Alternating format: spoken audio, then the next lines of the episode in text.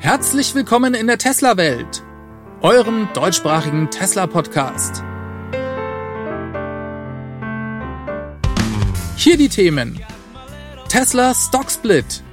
Teslas AI-Chef macht Urlaub und Giga Berlin Eröffnung.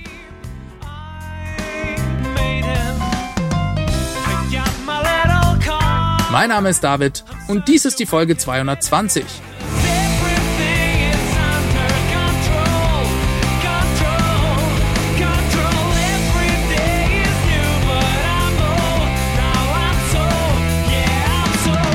Ja, hallo und herzlich willkommen zu einer neuen Ausgabe der Tesla Welt. Ich habe schon wieder großartige News für euch. Wir steigen da gleich ein und natürlich rede ich auch noch mal ein bisschen über die Eröffnung der Gigafactory in Berlin.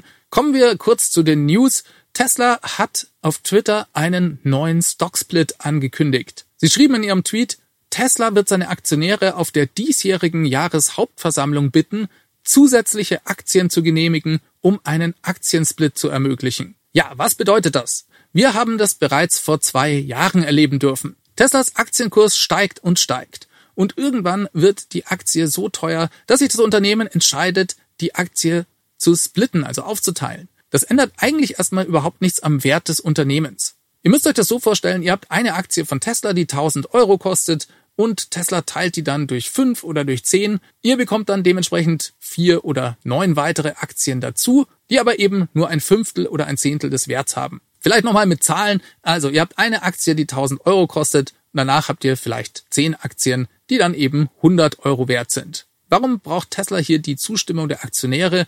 Das liegt einfach daran, dass die maximale Anzahl von Tesla-Aktien irgendwann festgelegt wurde. Im Moment gibt es 1,1 Milliarden Tesla-Aktien auf dem Markt und dieser obere Deckel liegt bei 2 Milliarden. Sollte Tesla diesen Split durch 5 oder 10 oder vielleicht sogar durch 20 vornehmen, dann würde dies deutlich diese Deckelung auf 2 Milliarden Tesla-Aktien überschreiten und da müssen die Aktionäre eben zustimmen. Das werden sie definitiv tun, denn ein Stocksplit hat eigentlich nur positive Effekte. Warum macht Tesla das? Naja, da geht's vor allem darum, die Aktie zugänglicher zu machen. Nicht jeder hat Lust, 1000 Euro für eine Tesla-Aktie zu bezahlen. Wenn die nur 100 Euro kostet, dann haben mehr Leute Zugang. Das gilt vor allem auch für die Tesla-Mitarbeiter, die auch in Tesla-Aktien bezahlt werden. Das macht es also auch für Tesla einfacher. Ja, und insgesamt ist das ein positives Zeichen, denn wenn eine Firma das macht, dann denkt sie vermutlich, dass der Aktienpreis in Zukunft noch weiter steigen wird. Wie genau dieser Split aussehen wird, ist heute noch nicht bekannt. Die Jahreshauptversammlung, die war letztes Jahr recht spät im Jahr. Allerdings denke ich, wenn Tesla jetzt schon diesen Split ankündigt, dann werden sie mit der Jahreshauptversammlung auch nicht so lange warten. Die könnte durchaus im Juni oder Juli stattfinden. Das war vor Covid eigentlich auch immer so der Zeitraum. Ja, wird es einen großen Effekt auf die Aktie haben? Das kann kurzfristig schon sein. Wie gesagt, insgesamt macht das eigentlich keinen Unterschied. Ist die Aktie kurzfristig im Wert enorm gestiegen, ist nach dem Split allerdings auch wieder kurz runtergegangen. Das war aber sowieso eine total abgefahrene Zeit damals. So pauschal kann man das also nicht sagen. Kommen wir mal zu einem anderen Thema.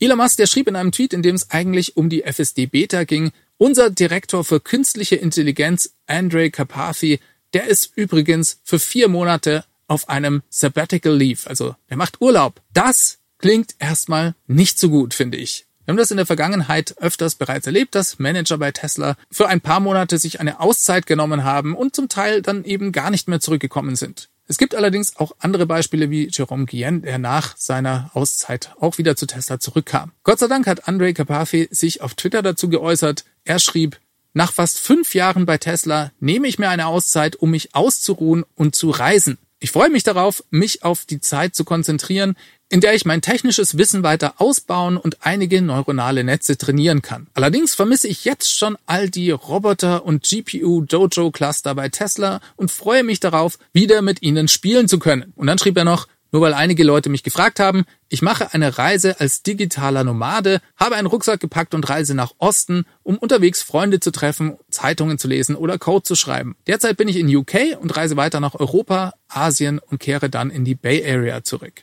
Zumindest hat er vor, zurückzukommen. Trotzdem ist es für mich kein gutes Zeichen, denn Teslas Hauptfokus liegt dieses Jahr auf der Entwicklung von FSD. Und wenn der AI Director bei Tesla in dieser Zeit eine Auszeit braucht, dann denke ich, nimmt er die, weil es gar nicht mehr anders geht. Irgendwo verständlich, er hat gerade fünf Jahre lang Vollgas gegeben Das hinterlässt sicherlich Spuren und ich hoffe, dass es ihm gut geht und dass er sich in den Monaten erholen kann. Klar ist Andre Carpathy bei Tesla nicht der einzige, der die AI-Software entwickelt. Hinter ihm steht ein sehr starkes Team. Allerdings ist er eben schon eine Schlüsselfigur und es wäre sehr schade für Tesla, ihn zu verlieren. So, und hier noch ein weiterer Tweet von Elon Musk. Inzwischen gibt es eine offizielle Einladung für den 7. April zur Eröffnungsparty der Gigafactory in Austin, Texas.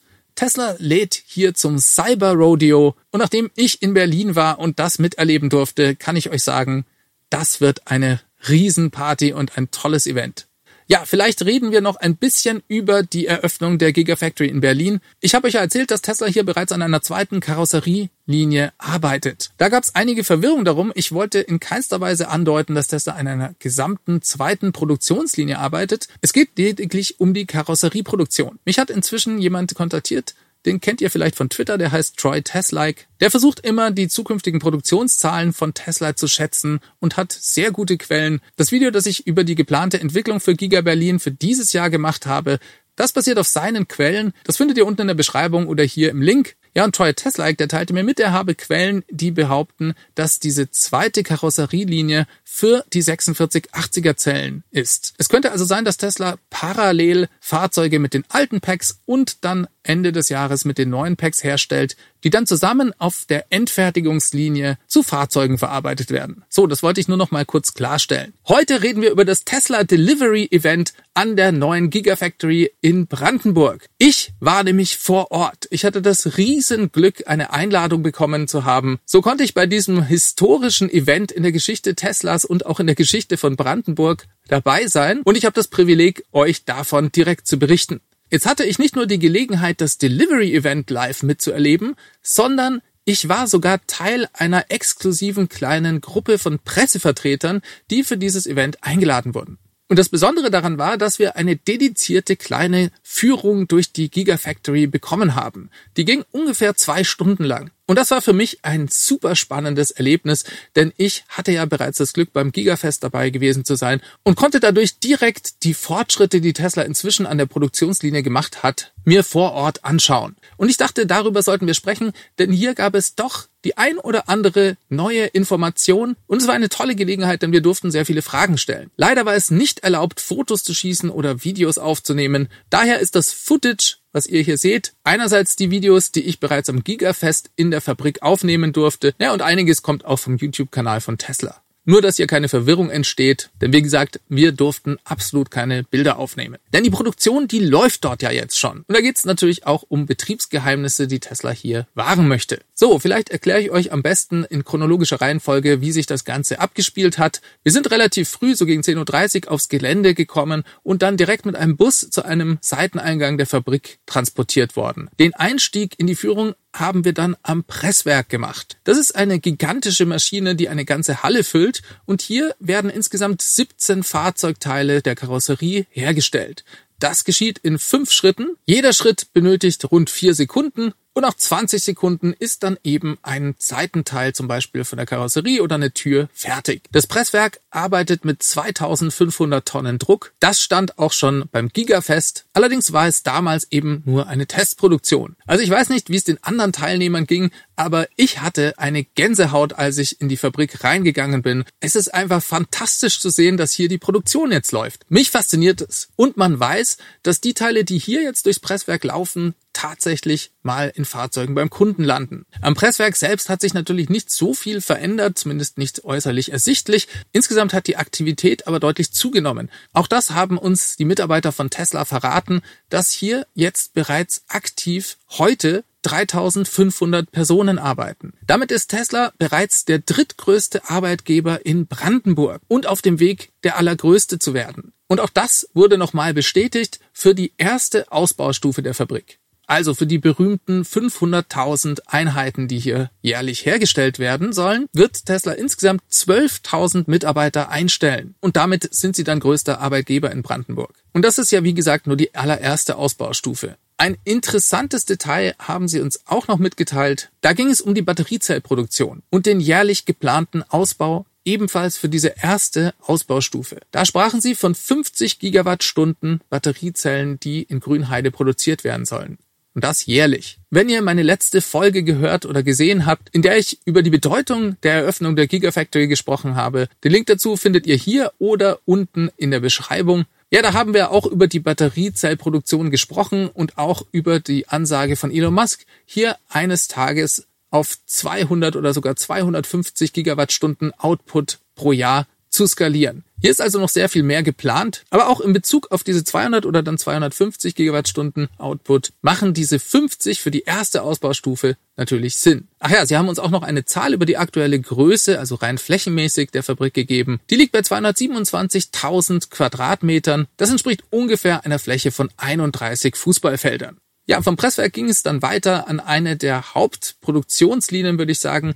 Das war der Abschnitt, in dem die Karosserie zusammengebaut wird. Das geschieht weitgehend vollautomatisiert. Hier arbeiten 400 Roboter, die das Fahrzeugchassis zusammenschweißen. Über 2000 Schweißpunkte pro Fahrzeug werden hier gesetzt. Das Ganze wird betreut von 200 Mitarbeitern. Auch die Geschwindigkeit der Produktionslinie wurde hier nochmal bestätigt.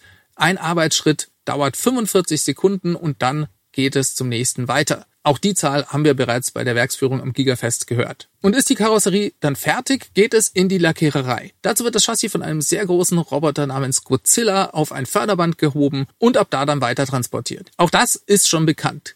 Jetzt gab es aber noch eine ganz heiße Neuigkeit. Und zwar arbeitet Tesla bereits an einer zweiten Produktionslinie für die Fahrzeugchassisfertigung. Diese konnten wir bereits sehen, die ist in Arbeit, die Maschinen werden schon installiert dafür und die steht direkt neben dieser ersten. Ja, und hier ist die große Frage, ob dies dann immer noch für die 500.000 Fahrzeuge ist oder ob es hier schon darüber hinausgeht. Das war nicht so ganz klar. Das konnten wir aus den Mitarbeitern leider nicht rauskitzeln. Ich habe es probiert. Die haben da nur sehr professionell geantwortet, dass es hier eben um die schnellere Skalierung der Produktion ginge. Allerdings habe ich vom Gigafest noch im Kopf, dass diese erste Produktionslinie für die 500.000 Fahrzeuge reichen sollte.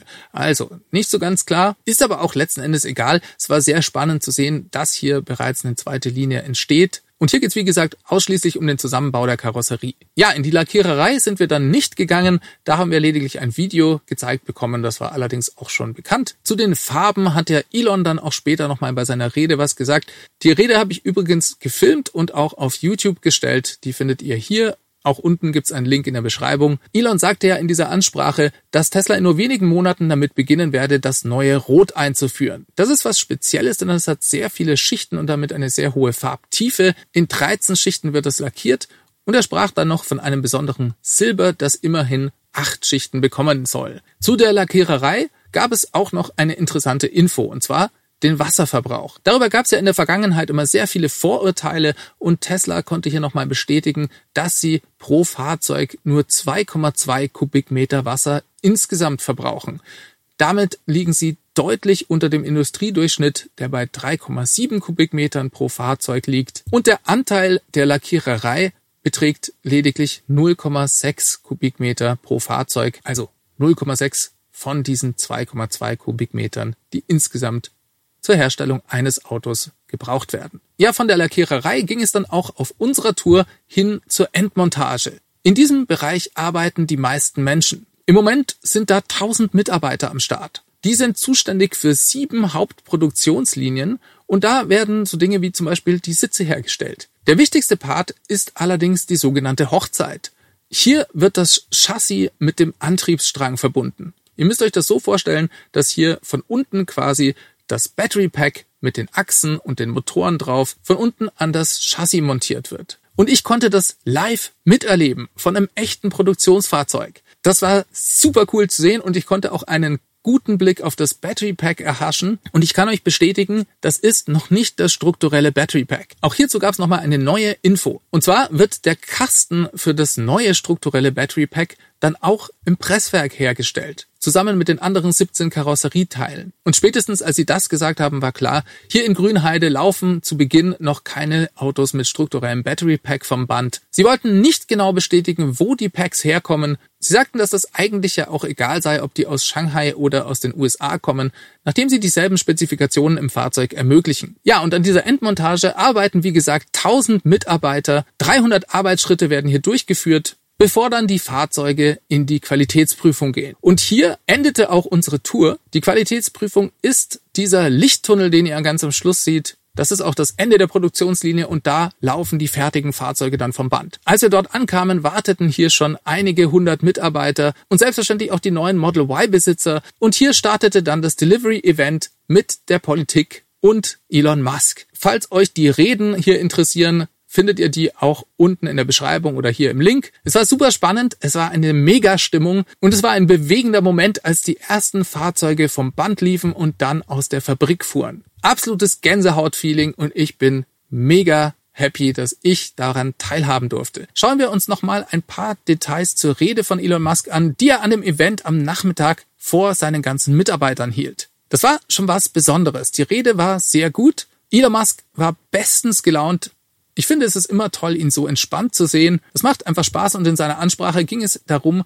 dass Tesla eigentlich zum Ziel hat, Menschen für die Zukunft Hoffnung zu machen. Er sagte, mit jedem Auto, das ihr baut, macht er die Zukunft ein Stück besser. Und er wiederholte auch nochmal, dass der Nutzen von Tesla daran gemessen wird, wie viele Autos sie letzten Endes herstellen können. Das kennen die Leute, die Tesla genauer verfolgen schon. Das hat Elon schon öfters gesagt, dass der Erfolg von Tesla daran gemessen wird, um wie viele Jahre sie den Übergang hin zur nachhaltigen Energie beschleunigen konnten.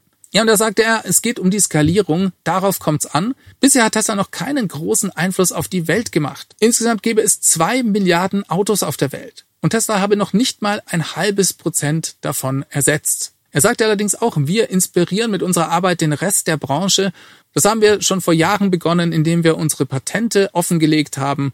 Bei Tesla versuchen wir einfach das Richtige zu tun. Er sagte, wir starten hier in Berlin jetzt mit dem Model Y. Es werden aber in Zukunft noch viele interessante Modelle aus Berlin kommen. Fand ich einen guten Punkt. Darauf können wir uns also schon freuen. Dann erklärte er noch kurz, warum Tesla nicht schneller in andere Märkte expandiere oder noch andere Fahrzeugmodelle anbiete. Auch das eigentlich nichts Neues. Er sagte, wir haben das Luxusproblem, dass unsere Nachfrage unsere Produktionskapazitäten bei weitem übersteigt und es bringt gar nichts, Komplexität der Produktion hinzuzufügen, wenn wir die Volumina nicht abbilden können. Denn das Ergebnis wäre, dass durch mehr Komplexität weniger Autos gebaut würden. Und dann gab er einen Ausblick auf die Zukunft und da fing es an, richtig spannend zu werden. Er sagte, ihr wisst ja, letztes Jahr gab es den Mangel an Chips das wird vermutlich dieses Jahr auch noch weitergehen. Nächstes Jahr wird die Herausforderung dann die gesamtmögliche Batterieproduktion sein, also wie viel Tesla an Batteriezellen herstellen und von anderen Zulieferern beziehen kann. Über die nächsten zwei bis drei Jahre wird es dann darauf ankommen, wie viel Batterien überhaupt weltweit hergestellt werden können. Und langfristig geht das sogar dann bis in die Lieferkette, wie schnell mehr Rohstoffe für Batteriezellproduktion gefördert werden kann. Und jetzt kommt der interessante Part. Er sagte, um die Menschheit auf erneuerbare Energien umzustellen. Dazu benötige es 300 Terawattstunden Batteriezellen. Was meint er damit genau? Es geht um Strom, um Heizung und um den gesamten Transport. Habe ich irgendwas vergessen? Dann schreibt's unten in die Kommentare. Und dann kam ein wichtiger Satz. Da sagte er, wir bei Tesla, wir werden versuchen, so viel zu diesen 300 Terawattstunden beizutragen, wie nur irgendwie möglich. Und ehrlich gesagt klingt es für mich nicht mehr nach den angekündigten 3 Terawattstunden Output 2030, die Tesla am Battery Day angekündigt hat. Das war ja damals eine vollkommen irrsinnige Ankündigung, dass Tesla so viele Batteriezellen herstellen will. Und trotzdem scheint dies jetzt bereits veraltet zu sein. Und mit dem Hinweis auf seinen Masterplan Part 3, an dem er arbeite, glaube ich, dass wir uns hier auf eine ganz andere Liga vorbereiten können. Ich bin schon sehr gespannt, was Elon uns hier ankündigen wird. Dann folgte der nächste Kracher. Er sagte nämlich, wir machen das heute schon gar nicht so schlecht, denn wir wachsen mit 70 bis 80 Prozent jährlich und wir können in Zukunft vielleicht sogar noch schneller wachsen. Auch das ist vollkommen irre und Elon sagt sowas nicht einfach nur. Gegenüber der Börse hat Tesla angekündigt, bis ins Jahr 2030 ungefähr mit 50 Prozent jährlich zu wachsen. Schon das allein wäre der absolute Wahnsinn. Stellt euch mal vor, was abgeht, wenn die neue Ansage 70 bis 80 Prozent und mehr sind. Er sagte dann noch, wir sind das schnell wachsendste Unternehmen, das komplexe, große Produkte herstellt. Wir wachsen sogar schneller als Ford damals mit dem legendären Model T. Und dann gab Elon auch noch ein interessantes Update zur FSD Beta in Europa. Und Elon sagte, Tesla könne vermutlich in zwei bis drei Monaten mit der FSD-Beta-Version an die europäischen Behörden herantreten. Wenn sie die Genehmigung dann dafür bekommen, kommt es zu einer langen Phase der Anpassung. Denn in Europa laufen viele Dinge eben anders als in den USA und in Kanada. Die FSD-Beta an die ganzen unterschiedlichen Länder in Europa anzupassen, ist eine deutlich schwierigere Aufgabe als FSD-Beta in den USA zu verwirklichen. Das ist also die schlechte Nachricht. Die gute Nachricht ist, dass Elon trotzdem denkt, dass bis Ende des Jahres eine FSD Beta in Europa eventuell möglich wäre. Er sagte dann noch den signifikanten Satz, naja, ihr wisst ja, in den USA ist erstmal alles legal und in der EU ist erstmal alles verboten. Das macht's nicht einfacher. Und ich denke, diese Zeitangabe ist natürlich als Elon-Time anzusehen. Es wäre ja toll, wenn es klappt. Ich bin da leider nicht so zuversichtlich wie er. Dann betonte er nochmal, dass Tesla auch in Zukunft sehr interessante Produkte plane. Sie hoffen, dass sie dieses Jahr die Entwicklung des Cybertrucks abschließen können, um ihn dann im nächsten Jahr zu bauen. Sie hoffen auch, dass sie bis dahin genügend 4680er Zellen produzieren können, um den Semi-Truck möglich zu machen. Auch die Entwicklung des Roadsters wollen sie gerne nächstes Jahr abschließen. dann werde es auch neue Entwicklungen geben, zum Beispiel eine neue Version des Solar Roofs und auch die Powerwall 3. Zum Schluss fragte jemand dann noch, wie viele zusätzliche Gigafactories es in den nächsten zehn Jahren geben werde. Und Elon sagte, im Bestfall könnten das zehn weitere Fabriken werden. Für Langzeit-Tesla-Beobachter hat sich auch hier nicht so viel geändert, denn Elon hat bereits nach der Eröffnung der ersten Gigafactory in Nevada gesagt, dass er noch zwölf weitere bauen möchte. Ich wollte mich übrigens nochmal bei euch allen bedanken. Das Feedback auf meine Videos von und rund um die Eröffnung der Gigafactory in Berlin war einfach überwältigend. Das fand ich ganz toll. Ich habe ganz viele neue Hörer gewinnen können. Herzlich willkommen nochmal. Schön, dass ihr da seid und danke auch für all eure Kommentare. Ich habe sogar internationales Feedback bekommen. Die Videos von Elons Rede waren auf ganz vielen anderen YouTube-Kanälen auch zu sehen. Und ich durfte zu Gast sein bei Dave Lee on Investing zum Beispiel und auch im Podcast von Electric. Das fand ich super.